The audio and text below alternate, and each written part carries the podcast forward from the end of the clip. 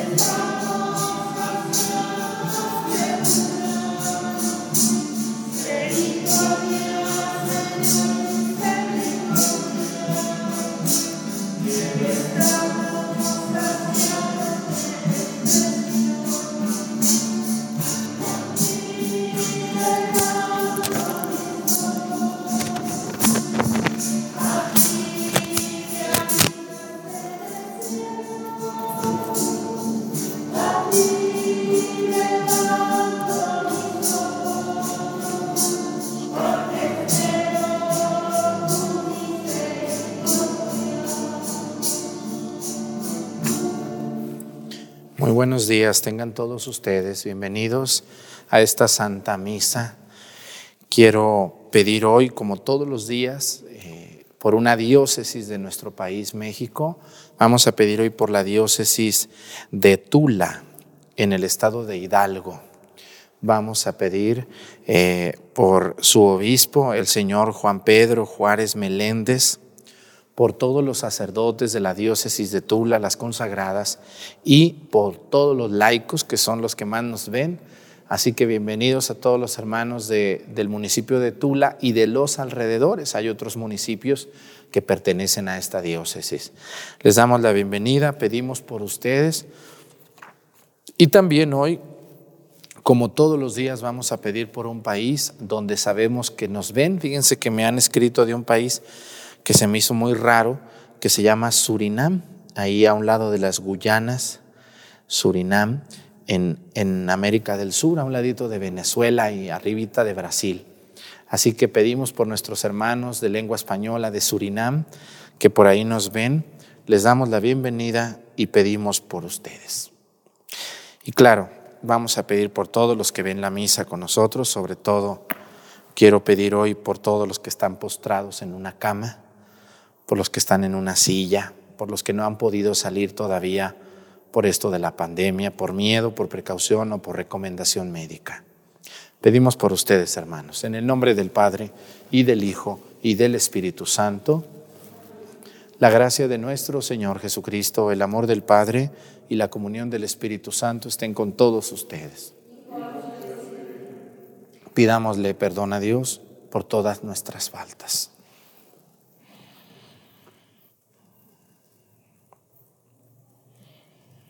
Yo confieso ante Dios Todopoderoso y ante ustedes, hermanos, que he pecado mucho de pensamiento, palabra, obra y omisión. Por mi culpa, por mi culpa, por mi grande culpa. Por eso ruego a Santa María, siempre Virgen, a los ángeles, a los santos y a ustedes, hermanos, que intercedan por mí ante Dios nuestro Señor. Dios Todopoderoso tenga misericordia de nosotros, perdone nuestros pecados y nos lleve a la vida eterna.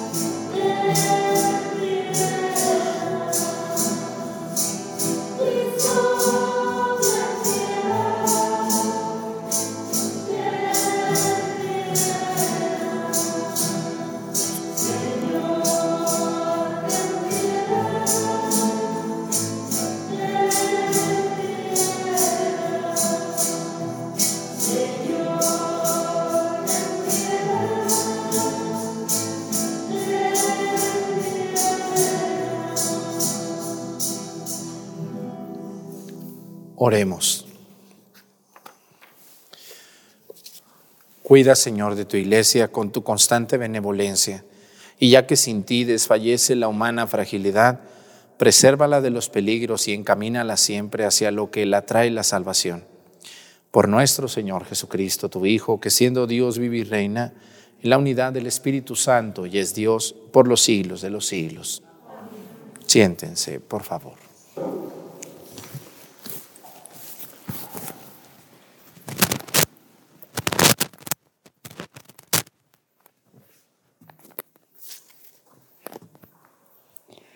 Del libro del profeta Isaías.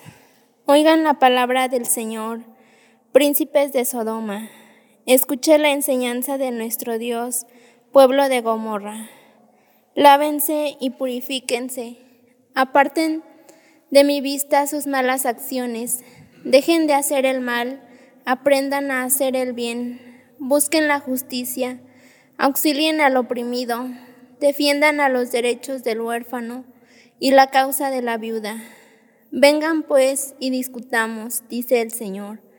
Aunque sus pecados sean rojos como la sangre, quedarán blancos como la nieve. Aunque sean encendidos como la púrpura, vendrán a ser como blanca lana. Si ustedes son dóciles y obedecen, comerán los frutos de la tierra. Pero si se obstinan en la rebeldía, la espada los devorará. Palabra de Dios.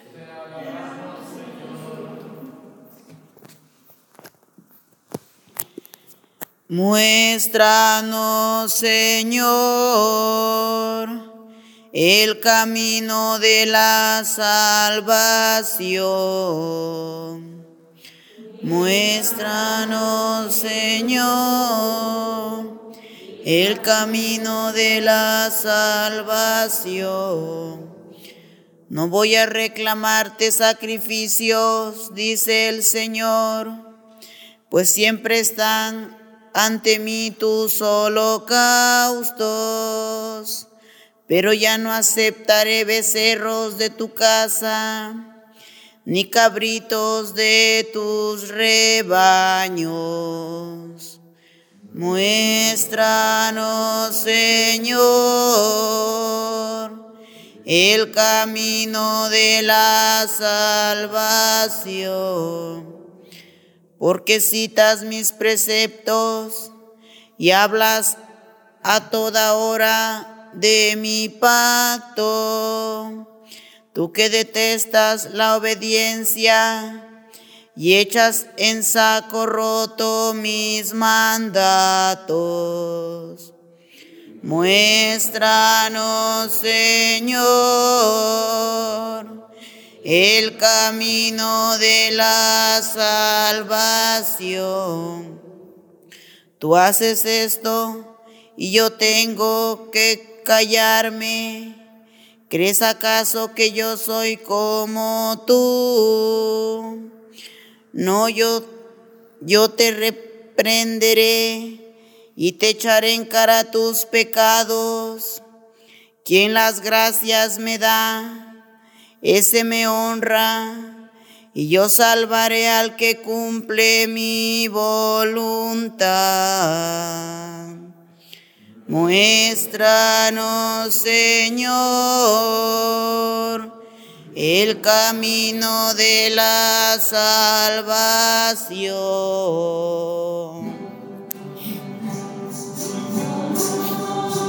Gloria a ti, Señor Jesús. Honor y gloria Señor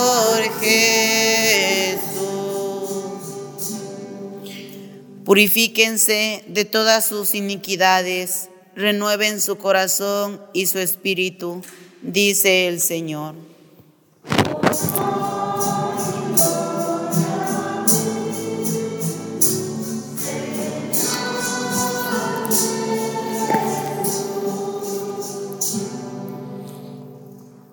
El Señor esté con ustedes. Lectura del Santo Evangelio según San Mateo.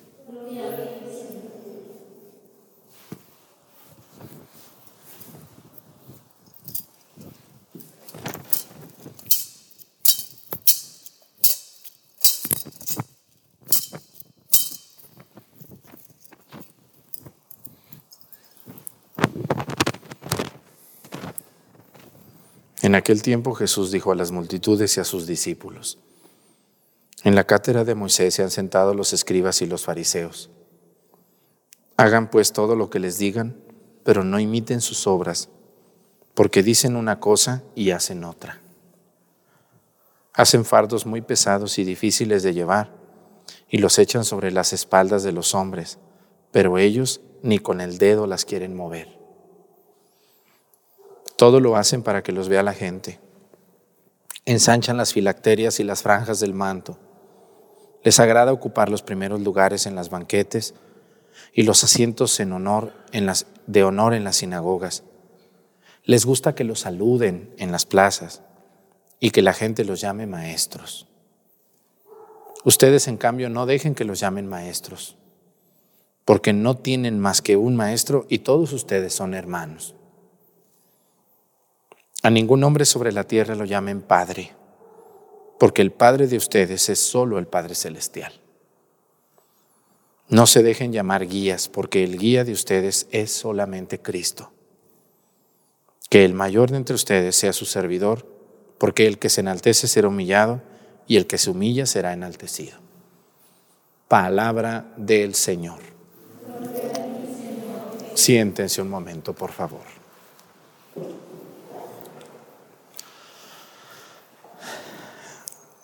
Este Evangelio es uno de los evangelios más duros para un consagrado como yo, por ejemplo. Una consagrada como una religiosa, para un obispo, para un papa, para un cardenal.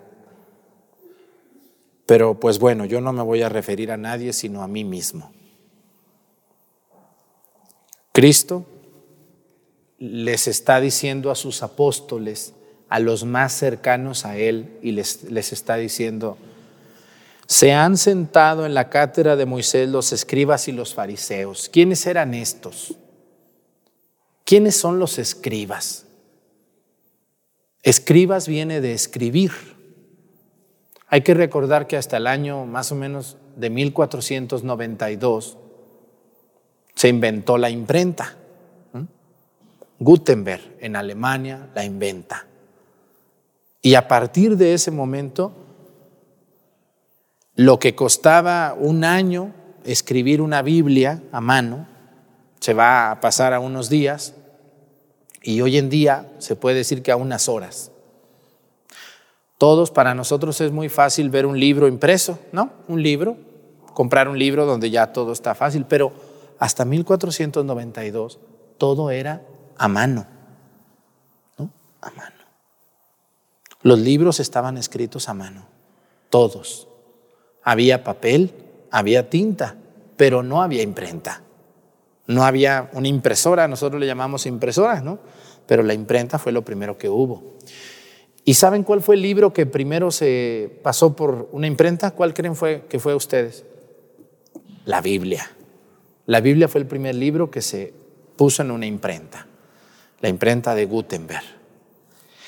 Cuando nosotros escuchamos esto de los escribas,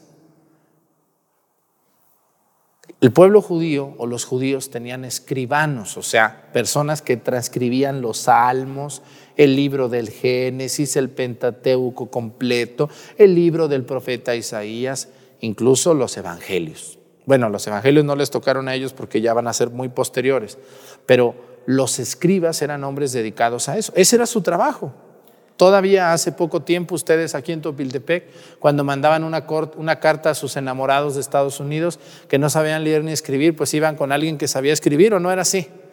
Había un oficio todavía de escribano y con máquina de escribir él escribía a la persona, porque las personas no sabían escribir. Entonces iban y le pagaban a alguien para que hiciera una carta a mano o a máquina para mandarlo. Esos son los escribas. Y los fariseos eran aquellas personas según eso, muy preparadas en las cosas de Dios, que se sabían el Antiguo Testamento de arriba abajo. ¿no? Pero fíjense nomás, nos puede pasar eso.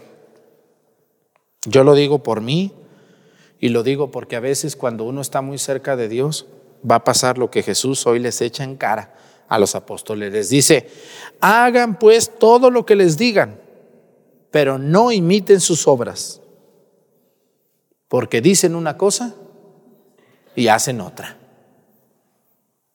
Y eso es muy lamentable y a veces muy real. ¿Mm? Los sacerdotes de entonces del templo de Jerusalén, los escribas y los fariseos, le explicaban a la gente, ustedes deben de hacer esto, deben de hacer esto, deben de llevar acá, deben de poner esto acá, pero ellos no lo hacían. Y nos puede pasar eso a los sacerdotes y a los padres de familia. ¿eh? A veces la mamá o el papá es muy bueno para los hijos decirles, no vas a ir allá, no vas a tomar esto, no vas, pero el papá lo hace. O la mamá le dice, a ver, debes de hacer esto y esto, pero ella no lo hace. Entonces, escúchenme muy bien, cuando los dichos no van acompañados de los hechos, nos convertimos en unos merolicos que hablamos y hablamos y hablamos, pero si no lo hacemos, lo que decimos no sirve, no tiene sentido, no, no, no penetra en las personas. ¿no? penetra en las personas. Cuando una persona, ustedes por ejemplo, ven eh, en, en su casa a su abuelo que les dice deben de rezar, y ven a su abuelito rezando el rosario, ¿qué sienten ustedes? Pues les dan ganas de rezarlo, ¿verdad que sí? Cuando su, papá y su mamá les dice, vayan a misa, pero ellos no vienen. Pues no, no. Yo tengo niños en el catecismo que vienen al catecismo, pero sus papás no vienen a misa. Pues imagínense, ese niño va, viene porque pues, lo obligan, pero ya que termine el catecismo, ya no va a venir. Ya no va a venir a misa. Pues porque no hay en su casa alguien que le diga, vamos y, hay que hacerlo. No nomás te digo que tú vayas, sino que yo voy contigo. ¿no? Un papá, cuando ahorita ustedes que están desgranando maíz, señoras o señores, si le dicen a los niños, pónganse a desgranar, pues no lo hacen. Pero si ven a la mamá o al papá desgranar, pues el niño se sienta y lo hace. ¿O no es cierto? Claro. Así también un sacerdote puede decir, hagan esto, construyan, arreglen, pongan esto, pues, eh, eh, vivan la, misa con devoción. Pero si el padre no lo vive, pues no, no, no, no, no cala esto, no penetra, no hace que el pueblo cambie. Por eso Jesús dice, hagan lo que les digan, háganles caso a lo que les digan, porque les dicen las cosas bien, dice, pero no imiten sus obras porque hacen una cosa y dicen, dicen una cosa y hacen otra cosa. Eso se llama hipocresía. Y, peor que eso, se llama incongruencia. Soy un incongruente. Digo una cosa, pero hago lo contrario. Entonces eso es incongruencia y eso hace muchísimo daño en la iglesia y en todos los ambientes de cualquier tipo. Fíjense lo que dice, hacen fardos muy pesados y difíciles de llevar y los echan sobre las espaldas de los hombres, pero ellos ni con el dedo los quieren mover.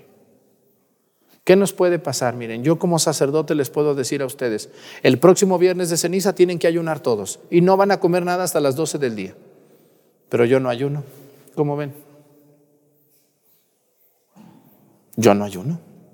Ustedes ayunen. Pero yo no les digo que yo no ayuno. ¿Qué van a decir ustedes? Pues ¿cómo, ¿cómo está eso? Pues, a ver, el Padre quiere que ayunemos, pero Él no ayuna. Pues ¿cómo? Así nos puede pasar con una mamá gruñona, un papá gruñón, que manda a sus hijos y les dice, a ver, bañense todos, pero Él no se baña. ¿Mm? ¿Qué sienten ustedes? Pues bueno, pues ¿qué pasó? ¿No? A ver, todos vamos a comer hoy lo mismo, frijoles, pero el papá aparte saca sus chicharroncitos y su chilito, pero no te dan. Tú, eso, yo no. Por eso dice el Evangelio, hacen fardos pesados. ¿Qué son fardos? ¿Alguien me dice qué es un fardo? Unas piedras pesadas, dice, hacen fardos de barro pesados, dice, y los echan sobre, los sobre las espaldas de los hombres, dice, pero ellos ni con el dedo los quieren mover. Así nos puede pasar, nos puede suceder que seamos muy duros, muy estrictos, muy, no me hagan agarrando esto, no me vayan a quitar, no me vayan, pero Él no lo hace, ¿no? A veces somos muy duros con los demás, decimos, mira nomás qué sucia tiene su casa mi vecina, ay no, mi prima, fui a su casa y tiene una casa bien mugrosa, bien sucia, bien desordenada, pero ella lo tiene igual, ¿no? Entonces, esto, esto, este evangelio podría decir que es el evangelio de la incongruencia, de la hipocresía, del cinismo. Y nos puede pasar. Yo como sacerdote, si no me pongo las pilas, me puede pasar esto. De decirles a la gente, se tienen que confesar todos, bola de pecadores, bola de... Pero yo no me confieso. También el Padre se tiene que confesar con otro sacerdote. También él. A ver, les voy a poner un último ejemplo. Cuando el Padre les dice, vamos a hacer eh, una peregrinación desde aquí hasta la iglesia del dulce nombre con el Santísimo, ahora el jueves de Corpus. Pero la van a hacer ustedes, yo no voy. ¿Qué siente la gente? Pues como que no sabe igual, pero si el Padre va por delante, ¿qué hace la gente? No, pues ahí va la gente porque dice, no, el Padre, pues ¿cómo yo no voy a ir? No, no, sí voy, yo también. ¿no? O sea, un padre de familia, una madre de familia, un sacerdote, un obispo, un papa, un cardenal, un licenciado, un presidente municipal, un diputado, un abogado, lo que seas tú. Si tú les pones a otro cosas, pero tú no lo haces, no, eso no pega, no sirve. Por eso les digo que cuando lo que se dice eh, está acompañado de lo que se hace, entonces es un éxito esto. Pero si tú nomás hablas, no, no va a prosperar esto. Se tiene que hablar y se tiene que hacer. ¿Vale? Así que hermanos, en esta cuaresma les invito a que nos pongamos las pilas. Señora, Señor, usted que se cree muy importante, ¿cuántas veces ha ayunado en su vida? Se me hace que nunca ha ayunado. ¿Mm? Entonces, pues andamos mal, hermano. Póngase a ayunar, échele ganas y verá qué bien se va a sentir. Vamos a ser más comprensivos con los demás y cuando les pongamos reglas a nuestros hijos, ¿quiénes son los primeros que las tienen que cumplir?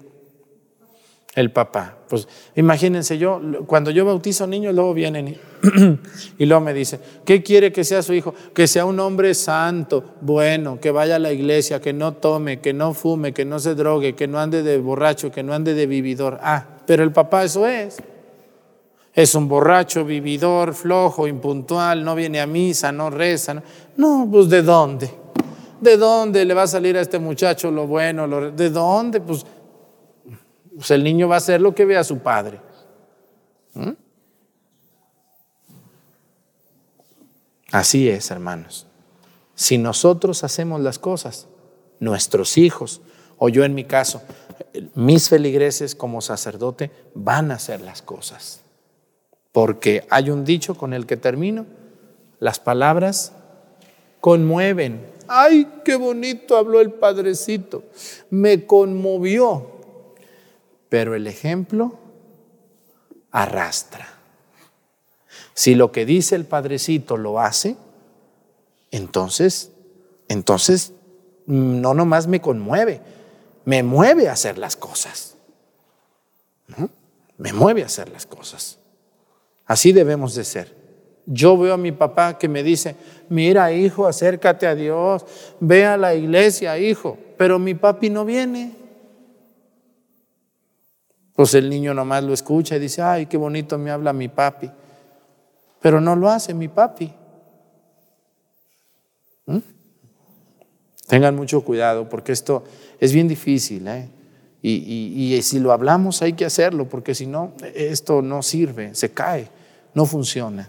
Vamos a pedir a Dios por todas las personas que somos encargadas de otras personas, como es mi caso, que Dios nos fortalezca y nos ayude a poder guiar a los demás en el camino de Dios. Pónganse de pie. Presentemos ante el Señor nuestras intenciones y digamos todos, Padre, escúchanos.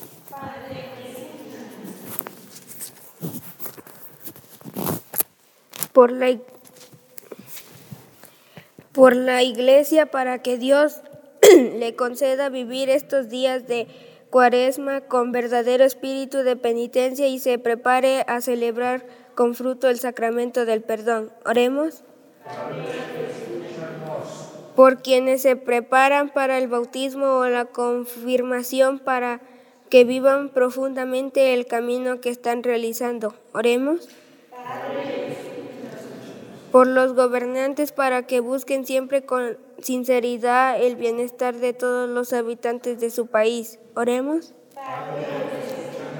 Por los que se han apartado del camino del bien y por aquellos que han muerto en causa del pecado, para que escuchen estos días de cuaresma la voz del Hijo de Dios y vivan. Oremos por los que tienen riquezas para que Dios inspire en ellos el sentimiento de caridad y multiplique los bienes de la de la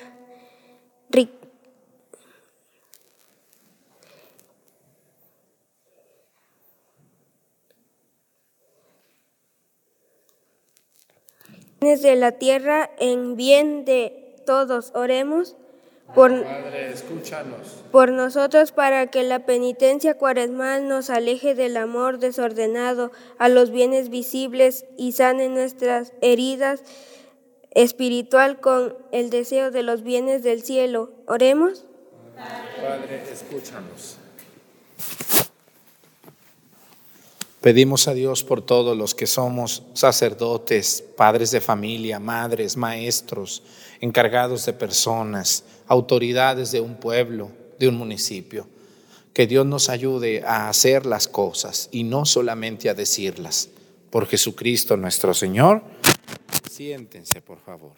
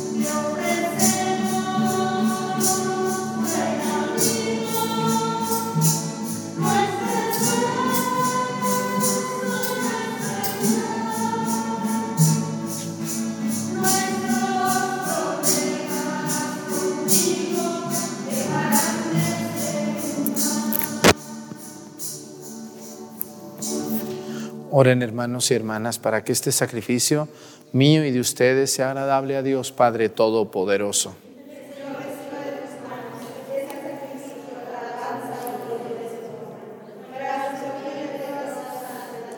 Reconciliados contigo por estos misterios, Señor, realiza a favor nuestro tu obra santificadora, que nos purifique de nuestras pasiones terrenas y nos lleve a disfrutar los bienes celestiales por Jesucristo nuestro Señor. Que el Señor esté con ustedes. Levantemos el corazón. Demos gracias al Señor nuestro Dios. En verdad es justo y necesario, es nuestro deber y salvación darte gracias, Padre Santo, siempre y en todo lugar, Dios Todopoderoso y Eterno. Porque con el ayuno corporal refrenas nuestras pasiones, elevas nuestro espíritu, nos fortaleces y recompensas. Por Cristo, Señor nuestro, por Él celebran tu majestad los ángeles, te adoran las dominaciones, se estremecen las potestades. Te celebran unidos en la alegría los cielos, las virtudes celestiales y los bienaventurados serafines. Permítenos asociarnos a sus voces cantando humildemente tu alabanza.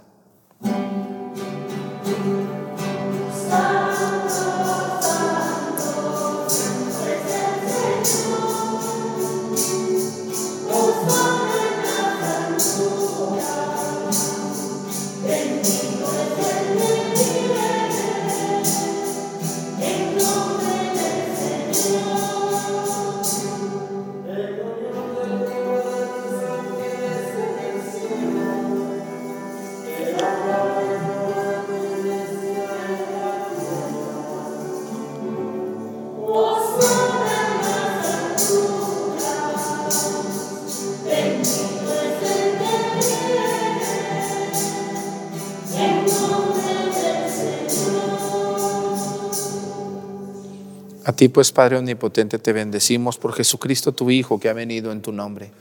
Él es la palabra de salvación para los hombres, la mano que tiendes a los pecadores, el camino que nos conduce a tu paz.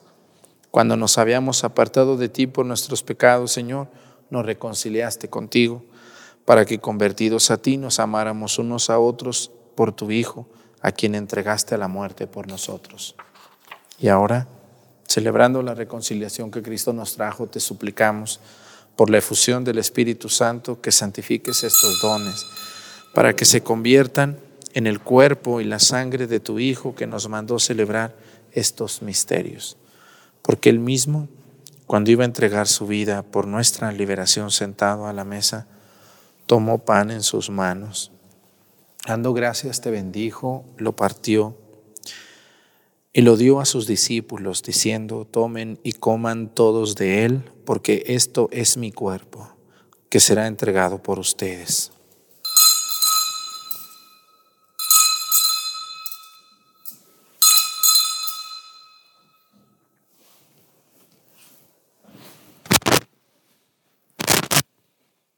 Del mismo modo, aquella noche tomó en sus manos el cáliz de la bendición y proclamando tu misericordia se los dio a sus discípulos, diciendo,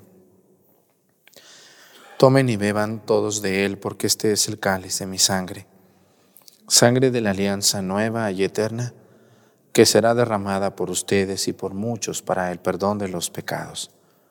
Hagan esto en conmemoración mía.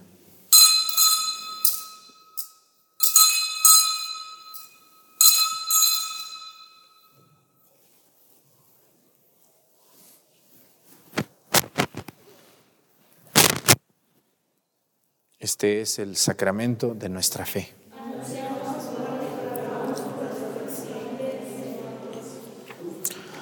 Así pues, al celebrar el memorial de la muerte y resurrección de tu Hijo, que nos dejó esta prenda de su amor, te ofrecemos lo que tú nos entregaste, el sacrificio de la reconciliación perfecta. Te pedimos humildemente, Padre Santo, que nos aceptes también a nosotros juntamente con tu Hijo, y en este banquete salvífico concédenos el mismo Espíritu que haga desaparecer toda enemistad entre nosotros. Que este Espíritu haga de tu iglesia signo de unidad e instrumento de tu paz entre los hombres y nos guarde en comunión con nuestro Papa Francisco y nuestro Obispo Salvador, con los demás obispos y con todo tu pueblo, Así como nos has congregado ahora en torno a la mesa de tu Hijo, reúnenos con la gloriosa Virgen María, Madre de Dios, con su esposo San José, con los apóstoles y con todos los santos y con nuestros hermanos, y con los hombres de toda raza y lengua que murieron en tu amistad, en el banquete de la unidad eterna, en los cielos y en la tierra nueva, donde brilla la plenitud de tu paz. Por Jesucristo, Señor nuestro.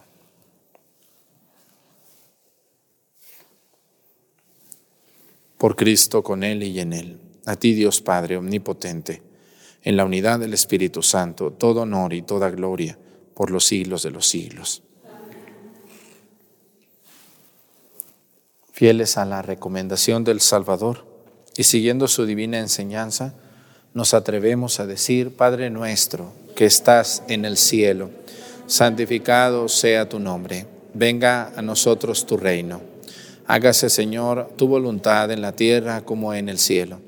Danos hoy nuestro pan de cada día, perdona nuestras ofensas, como también nosotros perdonamos a los que nos ofenden. No nos dejes caer en la tentación y líbranos del mal. Líbranos de todos los males, Señor, y concédenos la paz en nuestros días para que ayudados por tu misericordia vivamos siempre libres de pecado y protegidos de toda perturbación mientras esperamos la gloriosa venida de nuestro Salvador Jesucristo. Señor Jesucristo, que dijiste a tus apóstoles, la paz les dejo, mi paz les doy. No tengas en cuenta nuestros pecados, sino la fe de tu iglesia y conforme a tu palabra, concédele la paz y la unidad. Tú que vives y reinas por los siglos de los siglos, que la paz del Señor esté con ustedes. Vamos a darnos con una reverencia de nuestra cabeza la paz.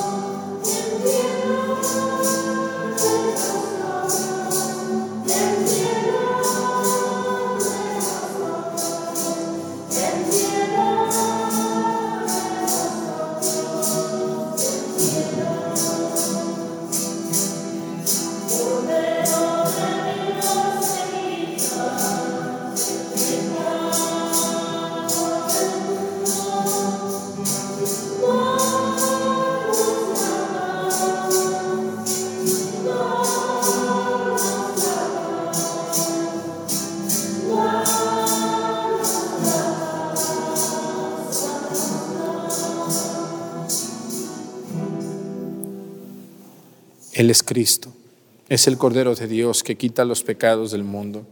Dichosos los invitados a la cena del Señor.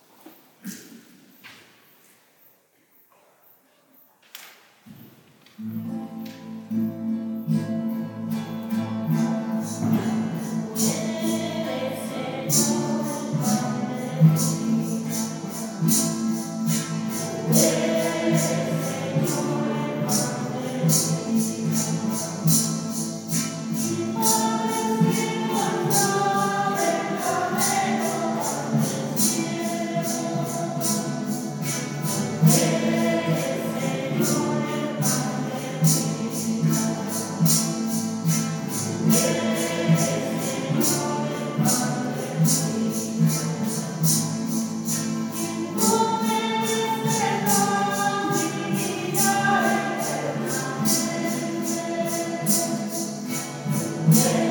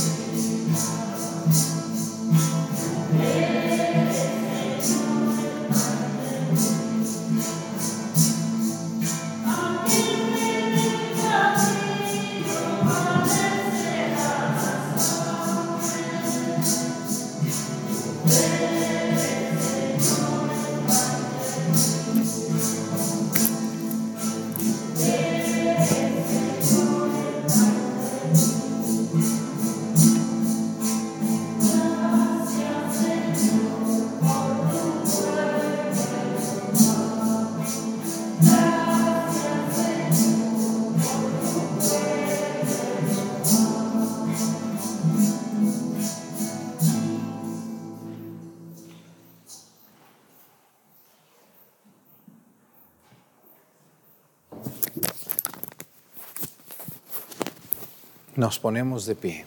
Oremos. Que la participación en tu mesa sagrada, Señor, nos conceda crecer en santidad y nos obtenga el auxilio continuo de tu misericordia. Por Jesucristo nuestro Señor. Incline su cabeza para la oración sobre el pueblo. Favorece, Señor, los ruegos de tus fieles y sana las debilidades de su alma, para que recibiendo tu perdón se alegren siempre con tu bendición. Por Jesucristo nuestro Señor.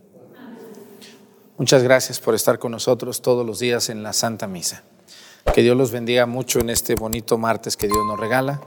Nos vemos mañana si Dios nos permite. Que el Señor esté con ustedes. Y la bendición de Dios Padre, Hijo y Espíritu Santo descienda sobre ustedes y permanezca para siempre. Hermanos, esta celebración ha terminado. Nos podemos ir en paz. Hasta mañana, que tengan un bonito día. Mm-hmm.